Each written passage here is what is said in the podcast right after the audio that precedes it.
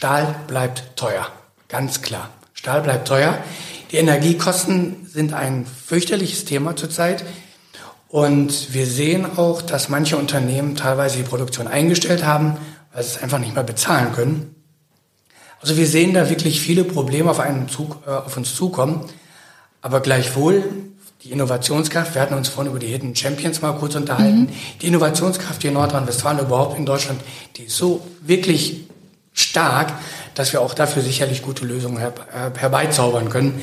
Also für die Zukunft, wenn jetzt nicht irgendwas ganz Schreckliches passiert, sehe ich, sehe ich nicht schwarz, nein.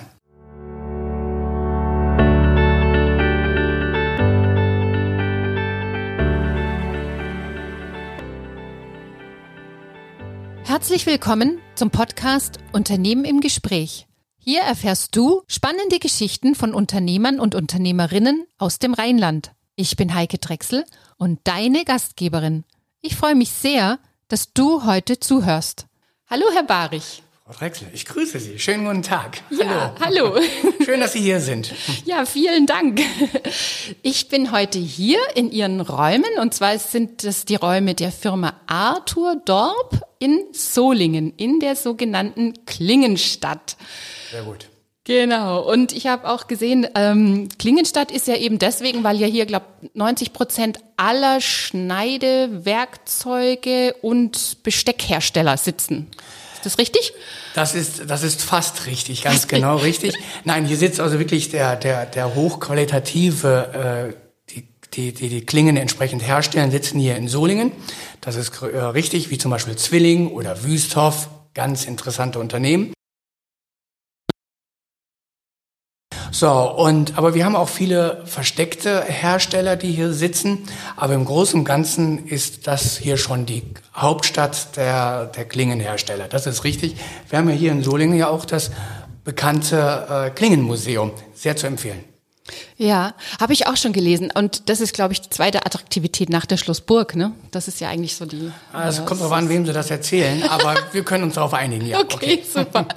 Ja, und Sie selber haben ja in Ihrer Firmenhistorie, habe ich gesehen, auch mit Klingen angefangen, nämlich mit Rasierklingen. 1907 wurde Ihr Unternehmen so gegründet. Ist das richtig? Ganz genau. Das war der Herr Arthur Dorp, der hat das Unternehmen tatsächlich gegründet. Und er hat dann, wir entstammen tatsächlich auch aus der ganzen Klingenherstellung. Es gab ja viel, viel mehr äh, Hersteller damals 1907 oder auch davor, als es heute äh, der Fall ist. Und daraus aber entstammt das Unternehmen. Und bis tief in den 70er Jahren war das auch rund um den Kirchdorf, um das mal so salopp zu formulieren, tatsächlich auch eine sehr interessante Geschichte. Viele äh, Kunden haben hier gesessen, aber dann so in den 70er Jahren hat dann doch eine Zäsur stattgefunden, dass viele Unternehmen aufgeben mussten, weil der Wettbewerb aus dem europäischen Ausland, Portugal, Südeuropa sehr, sehr stark wurde. Und das, diese, dieser Trend hat sich eigentlich sehr, sehr, sehr lange auch weiter hingezogen, bis, ja, eigentlich bis heute an sich noch. Und heute sind wirklich die hochqualitativen Hersteller, die sind noch nach wie vor da und sind auch sehr, sehr erfolgreich am Markt hm. platziert. Super. Und was machen Sie jetzt heute in Ihrem Unternehmen? Also Sie haben mit den Rasierklingen angefangen, aber heute liefern Sie keine ja. Rasierklingen mehr, richtig? Nein, Sondern nein, Sie nein, haben wir, jetzt heute die, Stahl, ne? Ja, also wir liefern die, die, die Rohware äh, für die entsprechenden äh, Hersteller, aber wir sind nicht mehr so stark in diesem Geschäft involviert. Wir haben so Mitte der 70er Jahre, als sich die Zäsur so abgezeichnet hat, uns entschieden, wir müssen raus aus Solingen, weil der Markt immer kleiner wird. Der Wettbewerb war ja damals ja sicherlich auch sehr, sehr stark, muss man tatsächlich sagen. Und wir sind dann also doch deutlich über Solingen hinweg rausgegangen, also ins Hochsauerlandkreis, Siegerland, ins Ruhrgebiet, Märkischer Kreis, also all diese ganzen, diese ganzen Gebiete, die für damalige Verhältnisse ja schon weiter weg waren. Das war ja schon damals viel Reisetätigkeit und wir haben uns auch äh, weiter äh, in den Süden äh, Deutschlands hinbewegt, um einfach neue Kundenmärkte zu, zu finden. Dabei äh, hat sich dann herausgestellt, dass wir halt eben, un es gibt unglaublich viele Bereiche, in die wir uns halt bewegen können. Ob das die Stanzereien sind, ob das die weiße Industrie ist, ob das ähm, weiße, Entschuldigung, weiße Industrie ist ja Waschmaschine, ne? vielleicht für die, die das nicht wissen. Weiß, also Zum Beispiel mhm. Waschmaschine oder Spülmaschinen oder Küchenindustrie. Fällt vieles in die Küchenbereiche hinein, Dunstabzugshauben, was auch immer. Das ist die weiße Industrie, ganz genau. So, und äh, wir haben uns aber auch vielfach äh, in andere Bereiche hinein entwickelt, um halt eben von der Klingenindustrie wegzukommen. Mhm. Genau. Und sind Sie denn eigentlich so ein direkter Nachfahre von dem Gründer? Das war ja der Herr Arthur Dorb, der auch der Namensgeber ist der Firma. Richtig. Aber ähm, Sie heißen ja jetzt anders, also. Genau, richtig gefolgt. Nein, also die Familie Dorp hat, wie gesagt, ja 1907 das Unternehmen gegründet, der Arthur Dorp.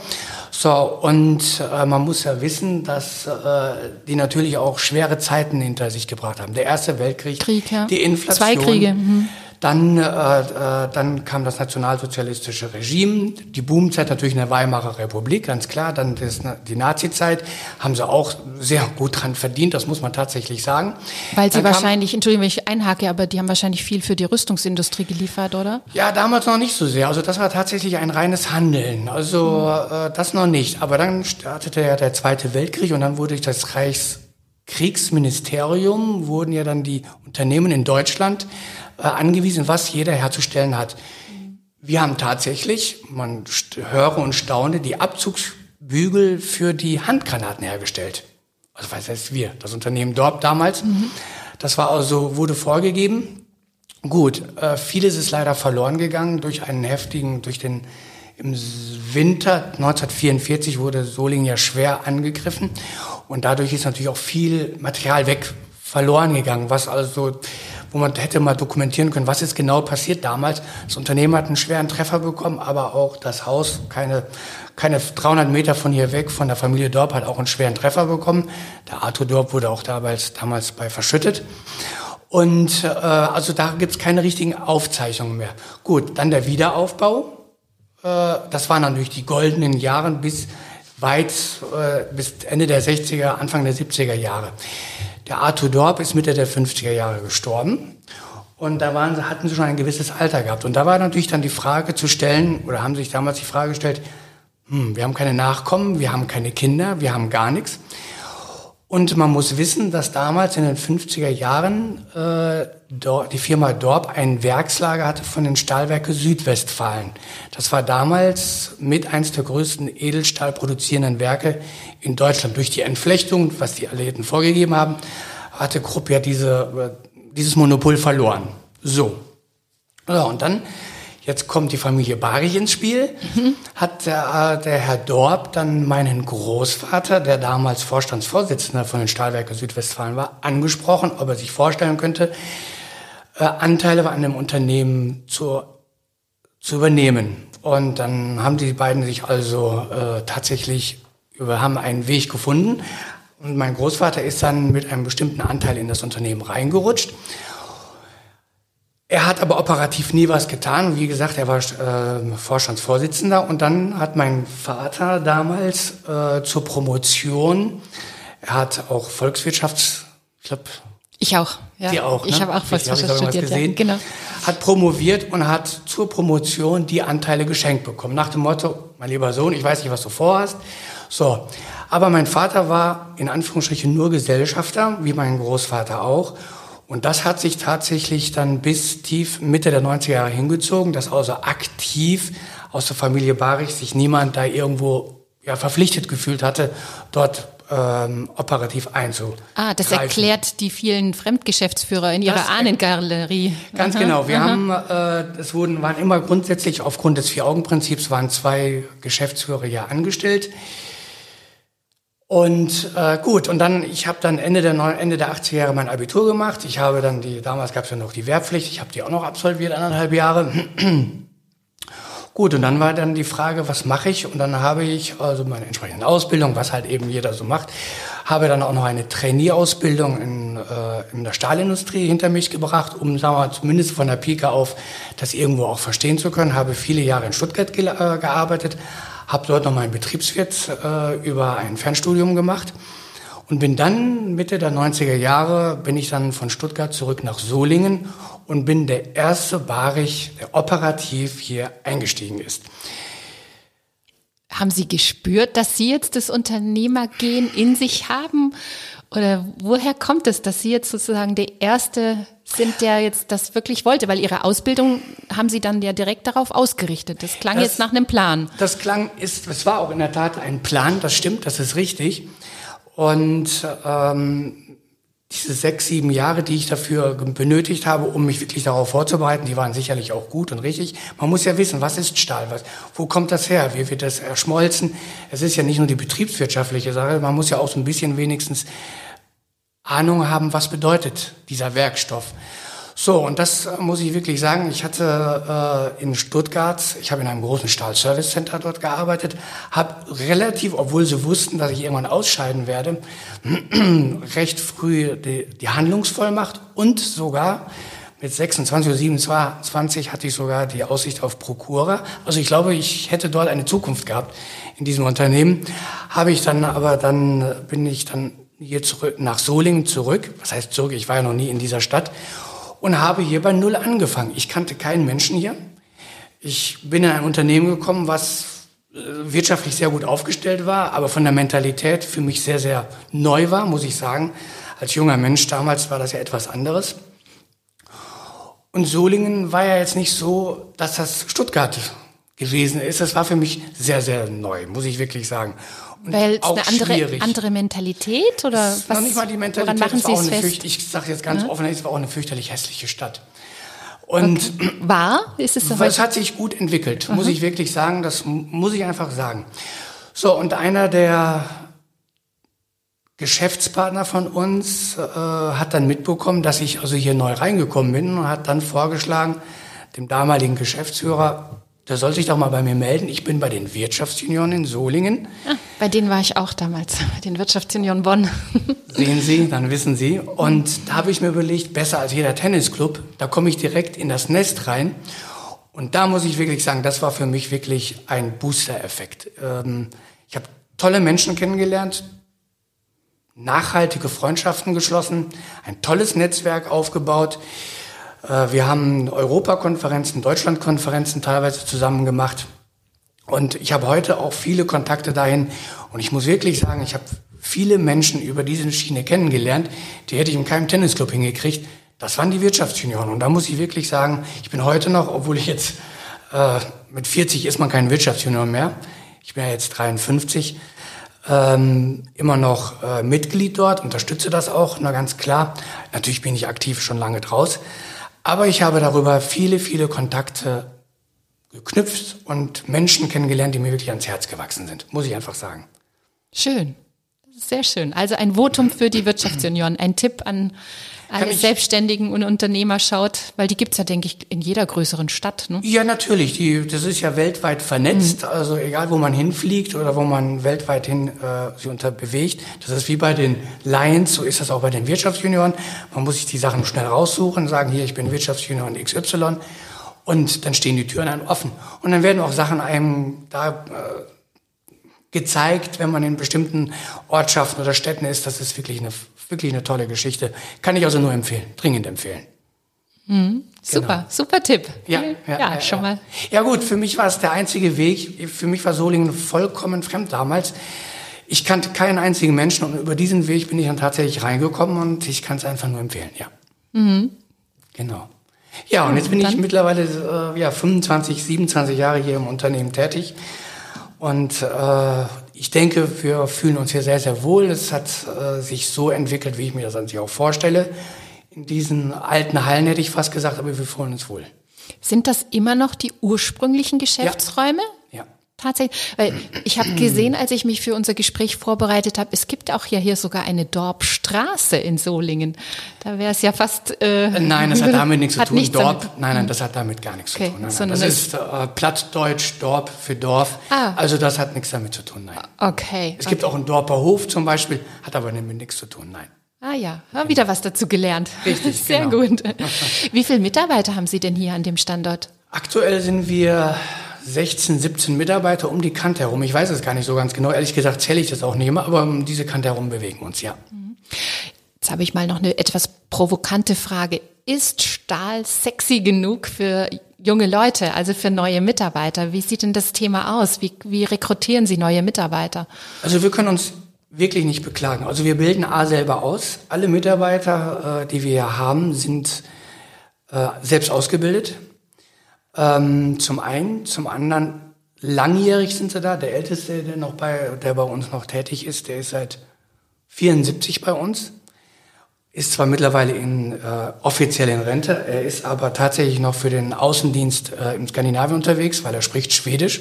Das ist eine ganz interessante Geschichte. Und äh, um da auf die Frage zurückzukommen, ja, es ist super sexy. Also äh, ohne Stahl gibt es keinen Wohlstand. Dann würden wir heute noch tatsächlich in Höhlen rumkrabbeln und auf Bäume herumspringen, weil egal wo wir uns bewegen, wenn wir die Türen aufmachen, wir haben einen Stahl, äh, die, die, die Klinke besteht aus Stahl, wenn wir essen, besteht aus Stahl, die Bestecke, die Messer, wir haben uns eingangs darüber unterhalten, wenn wir mit unseren Autos umherfahren, es besteht alles aus Stahl. Also alles das herum der Wohlstand, auf dem wir unser Leben führen, ist Stahl. Und deswegen ist Stahl sehr, sehr sexy und ich sehe eine wirklich gute Zukunft für diesen, für diesen Werkstoff. Und Old Economy, ich kann mich Anfang der 20er Jahre noch gut, also 2000er, gut daran erinnern, Old Economy ist, ist einfach nur dummes Zeug. Muss ich einfach mal so sagen. Ich, äh, dieser Werkstoff ist phänomenal. Man muss wissen, es gibt über 2000 verschiedene Güten an Stahlsorten. Und jede Güte hat seine, seine Daseinsberechtigung, weil bestimmte mechanische Werte ähm, erfüllt werden müssen. Äh, ob äh, bei 40 Grad minus, ähm, wenn, wenn, wenn Waldarbeiter oder wenn die Maschinen entsprechend Holz fällen, dann muss das bei minus 40 Grad genauso gut arbeiten wie bei plus 40 Grad. Das sind auch unheimliche physikalische äh, äh, ähm, Umgebungen, die müssen einfach irgendwo auch gewährleistet sein, dass Stahl arbeitet wie wirkt sich Stahl aus im, beim täglichen Fahren des Autos. Wir, wir merken das ja selber, nur wir machen uns keinen Kopf drum. Und äh, das muss ich wirklich sagen, ein, um, um überhaupt Stahl herzustellen. Ich weiß nicht, wahrscheinlich waren Sie noch nie ein Stahlwerk. Also in dem Stahlwerk war ich nicht, aber ich habe natürlich äh, eine Besichtigung schon mal beim Daimler zum Beispiel gemacht mit Autos, weil mir fiel jetzt sofort ein, Stahl wird ja sehr häufig jetzt versucht zu ersetzen durch Kunststoff. Das ist richtig, bis zu einem gewissen Grad darstellbar, mhm. um Gewicht zu, redu äh, zu reduzieren. Äh, aber letztendlich, irgendwann sind die Grenzen erreicht, dann geht es schlicht und ergreifend nicht mehr weiter. Ähm, Stahl ist, ist und bleibt definitiv eine, meines Erachtens eine goldene Zukunft, ganz klarer Fall. Ganz klarer Fall. Wir sind hier in einem alten Unternehmen. Ich möchte mal vielleicht, vielleicht auch mal was zu sagen. Wir sind, ich würde sagen, ich würde jetzt nicht den Mund zu voll nehmen, aber wir sind so eine Art Digital Company. Wir sind, also wir haben 2004 angefangen zu scannen. Wir haben es mittlerweile so weit fertiggebracht, dass also unser kompletter, unsere kompletten Produktionsabläufe hier im Unterhalb, innerhalb unseres Unternehmens komplett digital abgebildet sind. Und Drucken ist ja schon sehr selten hier im Unternehmen. Und das mit diesem alten oder Old Economy Werkstoff, hätte ich fast gesagt. Man sieht, man kann das wunderbar auch verknüpfen. Und ähm, Stahl an sich, das sage ich Ihnen ganz klar, wird und wird für die Zukunft ein großes Thema bleiben. Und wir sehen es gerade auch in der, in der, im Wandel zur Elektromobilität hin. Wir sehen es gerade im Edelstahl. Edelstahl ist einer unserer äh, Umsatzträger hier bei uns im Hause wir sehen halt einfach, wie wichtig auch Edelstahl halt eben ist. Ob sie das für den Offshore-Bereich brauchen, wenn die Windenergieanlagen offshore gebaut werden. Also es gibt unzählige Einsatzbereiche, wo einfach auch Edelstahl benötigt wird und natürlich auch der normale Stahl, um Brücken zu bauen. Wir haben uns gerade über die Brücke A45 Rahmede unterhalten, die gerade in den nächsten sechs Monaten gesprengt wird. Äh, der Stahl hat in den letzten 50, 60 Jahren unglaublich technologische Fortschritte gemacht. Und deswegen, nein, es, es ist und bleibt sexy. Wir rekrutieren unsere Leute selber, das habe ich vorhin eingangs gesagt. Wir bilden auch selber aus und wir sagen unseren Auszubildenden, ihr bleibt hier. Ihr könnt einen festen Job haben mit einer vernünftigen, guten Bezahlung, mit allem drum und dran. Wir bieten natürlich auch außerhalb der Bezahlung noch manche Möglichkeiten. Und Sie haben sogar den Kicker, wenn ich das hier mal ja. erwähnen darf, hier in Ihren Räumen, habe ich genau, gerade gesehen, der, Kicker, der, ja immer so ein bisschen ein Sinnbild ist, so für Startup-Companies und so, ne, dieser Richtig. Kicker. Ja, der Kicker, der ist, äh, der wird, der wird häufig tatsächlich äh, benutzt, wenn irgendwas gut gelaufen ist. Oder wenn äh, wir setzen uns auch einfach mal spontan zusammen und grillen mal für uns herum. Also von der Seite her sind wir, äh, wir sind eine kleine, aber doch sehr schlagkräftige Truppe. Und von der Seite her, äh, das kommt bei den Menschen gut an. Es ist nicht nur äh, das stupide Arbeiten, sondern wir bieten halt eben auch den Mitarbeitern an, dass sie ein Homeoffice, sie können, haben ihre Homeoffice-Möglichkeiten.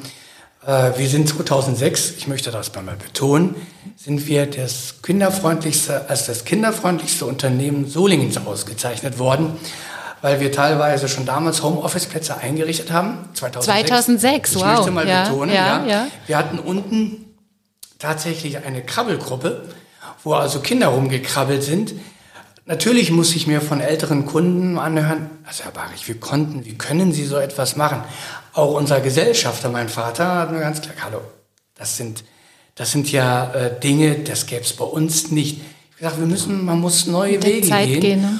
Und ähm, die Menschen, die Mütter, die haben, die waren sehr, sehr dankbar dafür. Und von der Seite her, man muss ungewohnte Wege beschreiten, um auch guten Erfolg zu, zu generieren. Und ich glaube, das ist auch gut gelungen, ja. Die Krippe gibt's aber jetzt leider nicht mehr, oder? Nein, aber sie kann jederzeit aufgebaut werden. Ja. Sie kann jederzeit aufgebaut werden und von der Seite her äh, ist das, glaube ich, ähm, spricht sehr, sehr viele Menschen an, muss man tatsächlich sagen. Ich glaube, zu Zeiten der Familie Dorp ein undenkbares, undenkbares Szenario.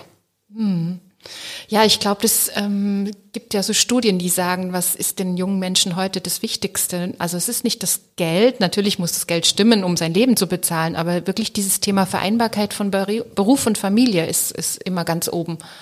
Ja, das stellen wir in unseren Gesprächen oder in den Gesprächen, was ich mit den Mitarbeitern habe, stelle ich das immer wieder fest. Und ähm, ich glaube, man muss wirklich da auch drauf eingehen. Und, ähm, und ehrlich gesagt, wir natürlich, wir merken auch den Fachkräftemangel. Aber wenn Sie wirklich verschiedene Wege äh, gehen, dann finden Sie auch tolle, tolle Mitarbeiter, die man wirklich gut integrieren kann. Und äh, was die Mitarbeiter auch sehr interessiert, ist die Vielfältigkeit. Also die haben nicht einen bestimmten Arbeitsplatz, sondern sie sind für Einkauf, Verkauf. Sie sind für den gesamten Prozess eigentlich zuständig, inklusive Neukundengewinnung. Und sie sind dafür verantwortlich. Und was ich immer wieder in den Gesprächen festgestellt habe, Menschen freuen sich, wenn sie Verantwortung tragen dürfen und wenn man ihnen Vertrauen gibt. Und das muss ich sagen, ist etwas, was ich persönlich äh, gerne gebe. Und in den seltensten Fällen ist das wirklich in die Hose gegangen. Das muss ich mal wirklich sagen. Und ich kann, kann immer wieder auch eingreifen, aber ich gebe den Mitarbeitern das Vertrauen, ihr könnt das. Ich weiß das. Und wenn irgendwo Hilfestellung geleistet werden muss, entweder externe Hilfe durch Schulung oder was auch immer, dann wird das zur Verfügung gestellt. Wichtig ist ja auch dieses Thema Fehlerkultur. Ne? Wie gehe ich äh, damit um, wenn dann doch mal auch was schief läuft? Also erstens, äh, Fehler passieren mir persönlich auch des Öfteren und ich kann nicht äh, das, was mir passiert, bei anderen nicht zulassen. Was ich damit sagen will, ist, ein, ein Pilot stürzt nur einmal äh, wegen einem bestimmten Fehler ab, aber nicht zweimal, definitiv nicht. Also es muss tolerierbar sein. Es muss natürlich sich immer durch Grenzen halten, aber es, man muss Fehler auch akzeptieren. Nur daraus lernt man auch. Besuchen Sie denn Ihre Kunden eigentlich noch tatsächlich vor Ort? Also ist das noch so mit ganz klassischem Außendienst, dass man die Kunden besucht oder läuft das alles eher online? Und zweite Frage dazu noch angeschlossen, nutzen Sie da, da auch die sozialen Medien noch jetzt für die Kundenansprache? Also die, um die erste Frage zu beantworten, ja, wir sind sehr aktiv bei unseren Kunden. Zu Corona-Zeiten in den letzten zwei Jahren ist das radikal zusammengeschrumpft, natürlich. Klar, klar. Und äh, aber wir suchen immer wieder den, den Kontakt, weil ich sage das mal so: Wir sind eine Stahlboutique. Wir sind nicht der Klass, das klassische Handelshaus äh, mit den 0815 äh, Produkten, was wir anbieten, weil bei uns unser Material ist ist beratungsintensiv und wir können äh, das nur machen äh, face to face. Und ich glaube, ähm, bei aller so viel, wir haben jetzt hier einen Bildschirm äh, hier im, im Besuchszimmer, wo wir uns auch connecten mit den Kunden oder mit den Lieferanten. Aber entscheidend ist, wir haben Mund, Nase, Ohren. Wir müssen fühlen, wir müssen den, den, den, Gesprächspartner spüren. Und deswegen äh, ganz klar, äh, die Mitarbeiter fahren nach wie vor sehr stark zu den Kunden, wenn es wieder erlaubt ist, äh, sicherlich auch wieder sehr, sehr häufig. Zurzeit ist es natürlich schwierig. Ähm, die zweite Frage, was war das nochmal bitte? Das, das Thema so mit den sozialen Medien, ob Sie die eben nutzen für die Kundenansprache, also so ein Instagram-Auftritt, LinkedIn, also so also diese was ganzen wir Themen. nutzen äh, verstärkt ist LinkedIn, in der Tat. Ähm, das bauen wir aber gerade so sukzessive erst auf. Was wir sehr auch stark nutzen, vielleicht haben Sie es gesehen auf unserer Internetseite, der Blog. Mhm. Wir haben also immer wieder tolle, tolle Themen da drin, wo wir selbst teilweise nach, nachlesen müssen. Äh, da, äh, diese Blogs werden also wirklich ähm, professionell aufgezogen und äh, um auch Kundenansprache zu erzeugen, was uns tatsächlich auch gut gelingt. Also wir können tatsächlich nicht feststellen, wie viele wir über das Internet reinbekommen, sogenannte Conversions. Ähm, aber wir stellen fest, dass zunehmend wir über das Internet angesprochen werden. Aber wir gehen natürlich auch den klassischen Weg, die Messe. Also ich war jetzt äh, selbst an Ende Oktober in Stuttgart auf, auf der, Blech, Blech Expo. ne? Blech habe ich gesehen. Ja, Mhm. und die war außerordentlich erfolgreich für uns. Die war wirklich gut. 80 Prozent ausländische Kunden. Unsere deutschen Freunde, die waren noch lieber zu Hause oder lieber in den Firmen und sind nicht rausgekommen. Aber es war wirklich eine, wirklich eine prima Veranstaltung für uns, die wir auch sehr, sehr regelmäßig ähm, alle zwei Jahre besuchen. Wir überlegen auch tatsächlich in Skandinavien auf eine Messe uns äh, äh, umzu, umzuschauen, weil wir da einfach viele Kunden haben und weil wir mit unserer Boutique, ich will das jetzt mal wirklich so bewusst sagen, wirklich die Kunden auch gut ansprechen können. Tatsächlich. Ich muss jetzt tatsächlich noch mal wirklich fragen, ähm, wie genau lief, beliefern Sie eigentlich dann Ihre Kunden? Also Sie bekommen Ware, Sie kaufen Stahl ein bei den Stahlwerken und äh, handeln das durch. Das, das heißt, es läuft jetzt hier nicht über Ihre Hallen oder wird es hier bei Ihnen umkonfektioniert? Oder, aber ich muss da jetzt, tat- das Nee, hätten wir jetzt vielleicht mal an, die Anf an den Anfang stellen sollen, aber das Nein. ist trotzdem, muss ich jetzt so ein bisschen fürs Verständnis nochmal nachhaken. Also unser Geschäftsmodell, ich versuche das mal wirklich in kurzen, äh, knappen Worten zu erläutern. Wir sind, wir haben zwei Standbeine. Der eine Stand, das eine Standbein ist, das ist der lagerhaltende Stahlhandel. Das heißt also, wir haben, wir kaufen entsprechend große Mengen bei den Werken ein, konfektionieren das, so, und verteilen das in kleineren Mengen an unsere Kunden. Wir haben natürlich auch gefixte Aufträge, die natürlich an unseren, in unserem Lager bleiben und der Kunde gibt uns Rahmenaufträge und ruft dann sukzessive das Material ab. Der zweite, zweite interessante Standbein, was wir uns äh, immer weiter ausbauen, ist das Stahlservice. Wir haben also ein angegliedertes Stahlservice Center. Das bedeutet, wir haben Spaltanlagen. Sie müssen sich so vorstellen, aufgewickelte Stahlbänder nennt man Coils. Wir kaufen also die Muttercoils entsprechend breit ein und spalten das in, äh, in, in Streifen für Stanzereien zum Beispiel. Die kriegen also schmale Bänder dann ausgeliefert und das äh, geht, geht dann in der Regel an Stanzereien und die lassen das durch ihre Stanzerei, durch unsere Stanzautomaten laufen, um ihre Produkte herzustellen. Teilweise wissen wir selber nicht, was unsere Stanzereien, unsere Kunden daraus machen, weil das teilweise unter Betriebsgeheimnis läuft. Aber ein, um ein Bild mal zu machen, wenn Sie einen Kuli auseinanderschrauben, dann ist da eine Feder drin. Das ist ein klassisches Stanzteil. Nur als Beispiel. So, und dann haben wir auch die Möglichkeit, zum Material äh, im spanabhebenden Fahren, äh, Verfahren runde Kanten äh, anzubringen. Das bedeutet, wenn Sie zum Bäcker gehen und lassen Sie ein Brot schneiden, dann haben Sie eine geschnittene Kante. Das ist bei unserer Spaltanlage, das ist eine geschnittene Kante. Und viele Kunden möchten gerne arrondierte Kante haben, also eine runde Kante. Hat optische Gründe, was auch immer äh, die Kunden entsprechend möchten, dann bekommen sie halt eben das auch von uns angearbeitet. Und diesen Bereich, diesen, diesen Servicebereich, der wird bei uns sukzessive weiter ausgebaut. Das heißt, wir haben nicht nur den Handel, sondern wir haben auch den Stahlservice bei uns. So, und das läuft alles hier innerhalb unseres Hauses. So, das sind die erstmal die beiden, das Geschäftsmodell. Wir kaufen also entsprechend große Mengen ein. Wir vertreiben das über unseren Stahlhandel oder aber über unsere Maschinen. Haben wir ein, Vor ein, ein, ein Vorratslager und dann wird entsprechend daraus gespalten und dann kriegen das unsere Kunden für ihre Maschinen. Unsere Kunden sind nicht nur Stanzereien, es ist weiße Industrie, hatte ich vorhin schon gesagt, Bauwerkzeuge, Maschinenbau, Rohrbieger, also kreuz und quer. Es gibt insgesamt 16 Branchen, die wir halt beliefern. Mhm. Und das geht also äh, Federindustrie, übrigens ein sehr, auch ein, ein interessanter äh, Bereich von uns. Und unsere Kunden, die sitzen halt eben nicht nur hier in Solingen oder wir haben ja auch eigene Autos. Innerhalb von 200 Kilometer fahren wir auch selber, sondern wir haben sehr, sehr viele Kunden in Süddeutschland, in Ostdeutschland, in, äh, in Österreich und so weiter. Skandinavien, Benelux, also wo sie halt eben alle sitzen. Und teilweise sogar mittlerweile so am Übersee. Mhm. Weil wir eine Boutique sind. Mhm. Und, äh, und dann entsprechend dieses spezielle Material sie nicht an allen Ecken und Enden finden, weil der Wettbewerb natürlich auch da ist, ganz klar. Mhm.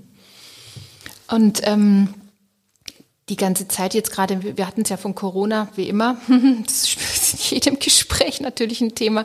Wie hat sich das jetzt bei Ihnen ausgewirkt? Ähm, haben Sie Lieferschwierigkeiten? Also sprich, kommen Sie nicht ans Material? Das hört man jetzt ja eigentlich am meisten ne, als Problem. Also als das März 2020 eskalierte, da haben wir uns tatsächlich sehr starke Sorgen gemacht, weil das war etwas ein Novum. Man hat ja schon mittlerweile in den letzten 20 Jahren ja wirklich so ein paar Krisen mitgemacht. Mhm. Die Euro-Krise, die Finanzkrise, die Subprime-Krise, ich weiß nicht, was alles für Krisen da waren. Aber das war jetzt wirklich was ganz Neues und etwas sehr Spannendes. Und ich muss aber tatsächlich sagen, wir sind durch die Krise echt gut durchgekommen. Wir haben dann im, im, im, im, vierten Quartal 2020 gemerkt, es passiert was in den Rohstoffmärkten. Die Versorgung wird knapp, die Preise gehen hoch. Wenn Lieferzeiten lang werden, gehen in der Regel die Preise auch hoch. Und das haben wir schon sehr, sehr früh gespürt. 2021 war genau von diesem Problem massiv geprägt. Wir haben also wirklich große Probleme gehabt, wobei ich sagen muss, im Großen und Ganzen haben wir die Enden immer wieder zusammengekriegt und unsere Kunden haben gar nicht so sehr darunter gelitten. Im Gegensatz zu manch anderen Wettbewerber haben wir das, denke ich, gut hinbekommen.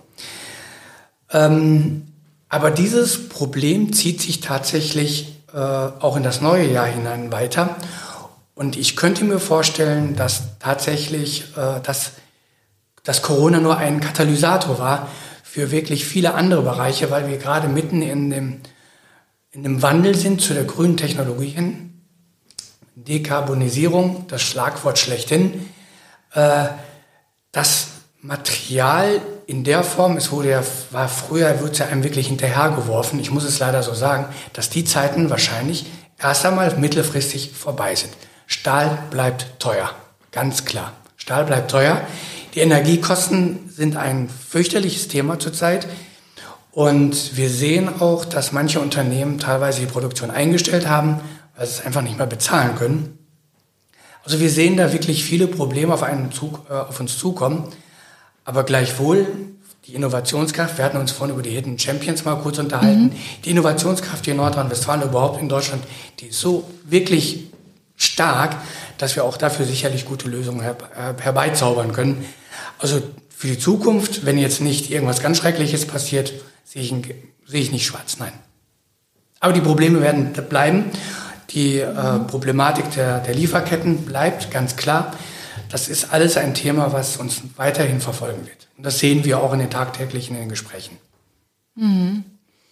Jetzt ist das eben, ähm, Sie sagten gerade eben schon eine von mehreren Krisen, die Sie schon erlebt haben. Haben Sie denn eigentlich auch selber mal so eine einen Punkt gehabt in Ihrem Leben als Unternehmer, wo Sie gesagt haben, Mensch, oh, das ist jetzt eine richtige Krise, da weiß ich jetzt gar nicht mehr ein und aus. Also die ähm, und wenn ja, wie sind Sie damit umgegangen? Wie sind Sie da rausgekommen? Weil wir sitzen ja zum Glück auch hier und reden miteinander. Ehrliche Frage, ehrliche Antwort. Nein. Ich habe also aufgeben, ähm, Krisen, ich habe nie meinen Kopf in den Sand gesteckt. Und, aber ehrlich gesagt, äh, ich komme aus einer sehr sportlichen Familie. Und das äh, Sportliche, es steht uns wirklich, glaube ich, auch Mentalität ganz gut zu Gesicht. Und ich würde sagen, äh, diesen Gedanken habe ich nie gehabt, nein, nie. Im Gegenteil, ich habe dann versucht, sofort irgendwelche Gegenmaßnahmen einzuleiten, was kann man besser machen.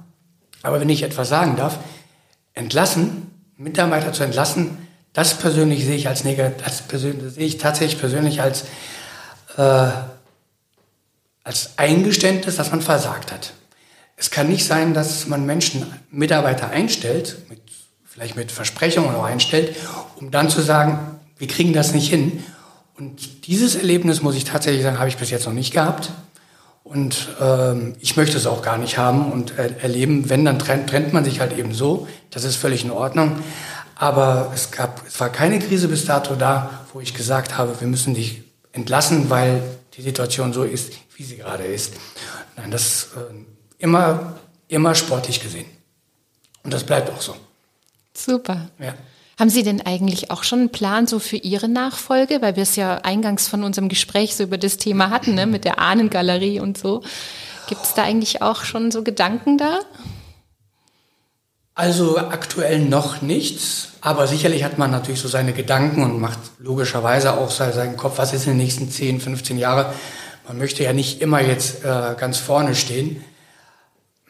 Ich habe Kinder, klarer Fall. Und aber leider nur, was heißt, also nicht falsch verstehen, einen Sohn, der sicher, sicherlich dafür sich interessieren würde, aber dafür muss er erst eine fundierte Ausbildung haben. Und das ist sicherlich mehr, als was ich damals gemacht habe. Und äh, aber ob das letztendlich so läuft, weiß ich nicht. Aber warum? Man kann es ja auch Mitarbeitern übertragen. Man, man, es gibt so viele Möglichkeiten. Ich weiß es nicht. Also ehrlich gesagt, zurzeit habe ich da noch keinen richtigen Plan, aber das wird sicherlich zu gegebener Zeit kommen. Sie haben ja auch noch ein bisschen Zeit. Ich habe, danke schön. Das genau. will ich aber auch sagen. Ja. Und in der heutigen Zeit so und so. Ich glaube, wir werden jetzt und so alle etwas länger arbeiten, als vielleicht mal früher gedacht. Ja, gut, ich meine. Und vor allen Dingen, wenn es einem Spaß macht. Es muss nicht jetzt äh, so laufen, die nächsten 15 Jahre, wie es die letzten 15 oder letzten 20 Jahre gelaufen ist. Aber es macht mir Spaß. Ich sage es ganz offen, es macht mir Spaß. Es macht mir Spaß, Dinge anzustoßen und äh, auch Dinge vielleicht auch mal irgendwann noch, noch paar, man hat ja so gewisse Ideen im Kopf, die man sicherlich noch irgendwann umsetzen möchte. Aber es ist ja nicht so nach, äh, ich halte es so frei nach Friedrich dem Großen, der im siebenjährigen Schlesienkrieg gesagt hat zu seinen Soldaten, Hunde, wollt ihr ewig leben? In dem Sinne habe ich ein paar Ideen habe ich noch, äh, die ich sicherlich umsetzen möchte, aber vielleicht, wie gesagt, mit meinem Sohn oder vielleicht mit Mitarbeitern, keine Ahnung. Ideen habe ich aber noch. Schön. Genau. Das brauchen wir, glaube ich, auch so eine Vision oder Träume irgendwie so. Könnten Sie ähm, auch noch eigentlich so einen Tipp mal geben an jemand, der sich vielleicht jetzt selbstständig machen würde in der heutigen Zeit, so was, ähm, ja, was Ihnen selber zum Beispiel auch geholfen hatte? So an Mindset? Also, was mir damals geholfen war, hat, das war meine Naivität. Das muss ich tatsächlich sagen. Und das hat, äh, und das hat auch viel Lehrgeld, für mich persönlich auch, äh, hat das sehr viel Lehrgeld gekostet. Das muss ich tatsächlich sagen. Es war also äh, wirklich teilweise nicht sehr, sehr einfach, in ein Unternehmen zu kommen. Sie kennen keinen Menschen. Mhm. Ich muss tatsächlich sagen, mein Vater konnte froh sein, dass er den Weg überhaupt von Siegen hierhin nach Solingen gefunden hat weil er so wenig hier war. Und es, die Übergabe war sicherlich nicht so, wie das in vielen Unternehmerfamilien das vielleicht der Fall ist. Der Vater nimmt seinen Sohn schon als kleinen Jungen mit da rein und, und dann wächst, wachsen die, diese Leute dann entsprechend mit den, mit den Mitarbeitern auf. Und das war bei mir überhaupt nicht der Fall. Ich kannte hier keinen, bis auf den damaligen Geschäftsführer kannte ich niemanden. Ich wurde sehr argwöhnisch aufgenommen. Und das hat damals schon, war schwierig für mich. Aber deswegen sagte ich vor eingangs. Und wie alt waren Sie dann damals? Äh, 27. 27, ja. ja. Und das war ein auch, ich, es war eine verknöcherte Zeit damals, muss man irgendwo auch, ich habe das so empfunden. Und das musste erstmal aufgebrochen werden und das war wirklich nicht einfach. Was man als Mindset, wie Sie vorhin so schön gesagt haben, haben muss, man muss Beharrlichkeit haben. Man muss auch mal bereit sein, wirklich kürzer zu treten. Und äh, man muss auch bereit sein, auch mal manchmal Entscheidungen zu treffen, die wirklich unangenehm sind. Und das muss man schon bereit sein. Das muss man schon wirklich sagen. Und kann man das denn von Anfang an eben auch? Oder ist das auch etwas, was man eben lernt? Es ist ein Lernprozess. Es ist ein mhm. Lernprozess. Und wenn man das aber irgendwo dann hinbekommen hat, dann diese Möglichkeiten, die dann einem offen stehen und dass man dann schalten und walten kann, wie man möchte und gewisse Ideen umsetzen kann. Und wenn man eine tolle Mitarbeiter hat, die tolle Ideen zurückbringen, das ist tatsächlich bei uns im Unternehmen so, äh, ob das unsere Buchhalterin ist oder ob unsere Verkäufer da sind, die haben teilweise so tolle Ideen und wenn man das dann im Team zusammen dann verwirklichen kann, dann kann ich wirklich sagen, ist Selbstständigkeit toll. Man muss sich aber auch im Klaren sein, man haftet für alles, man steht dafür ein und wenn es ganz dumm läuft, kann das auch ganz unangenehme Konsequenzen haben. Darüber muss man sich im Klaren sein, aber das weiß man. Also man kann natürlich in der Wohlfühl, Komfortzone bleiben, klar, aber man darf dann sich dann irgendwann nicht äh, ärgern darüber, dass man vielleicht gewisse Dinge nicht erreicht hat. Es ist ein Abwägen, muss jeder für sich selber wissen, man muss nur der Typ dafür sein und man muss das auch einfach für sich umsetzen können. Das muss, diese Antwort kann nur jeder für sich selber finden. Mhm.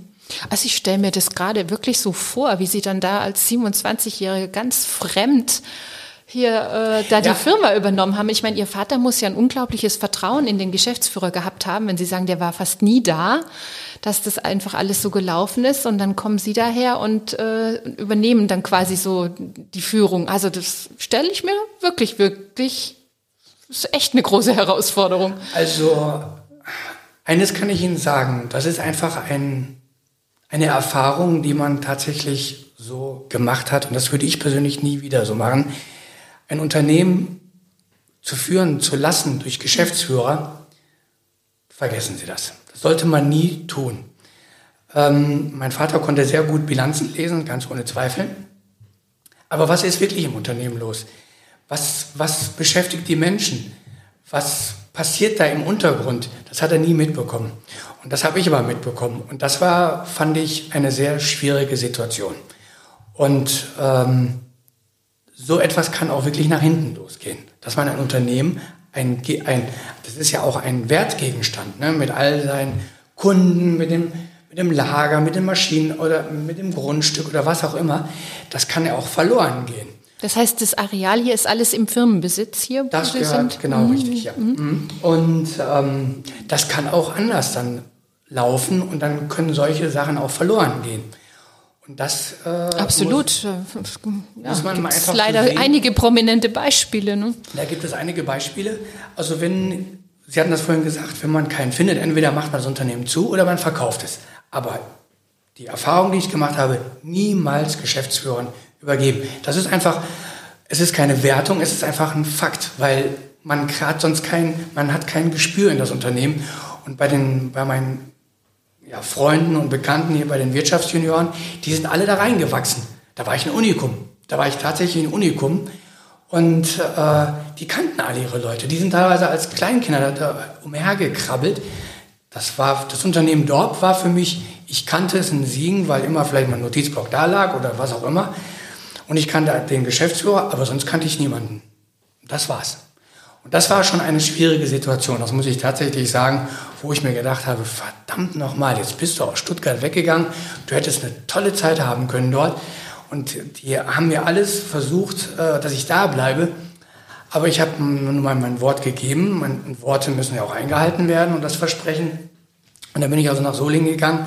Aber das das habe ich vorgefunden. Das war für mich wirklich nicht einfach. Muss ich wirklich sagen. Aber ich sitze ja noch da, ich lächle noch. Genau, Sie lächeln, Sie strahlen. Und, äh, von der Seite ist alles prima. Das ist super. Das heißt, ähm, meine abschließende Frage, die ich ja jetzt immer stelle, eben so nach dem Motto, was würden Sie machen, wenn Sie 5 Millionen Euro im Lotto gewinnen würden? Das da kann ich bin ich jetzt sagen. gespannt. Also ich würde dann vielleicht die eine oder andere Vision schneller umsetzen, aber ich würde sicherlich nicht am Grundsätzlichen irgendwas ändern, weil dafür ist es einfach, dafür macht es mir einfach zu viel Spaß. Aber annehmen, nehmen, annehmen werde ich es auf jeden Fall, das ist klar. Aber wie gesagt, die eine, die eine oder andere Vision, die würde ich dann schneller umsetzen. Aber ansonsten würde ich, nicht, würde ich nichts ändern wollen. Super, das genau. ist doch ein super Schlusswort. Wenn ja. man so zufrieden ist und glücklich, das ist ganz toll. Es war ein sehr schönes Gespräch, Herr Barich. Vielen, vielen Dank. Ich gebe das zurück und vielen herzlichen Dank. Ja, machen Sie es gut und tschüss. Tschüss.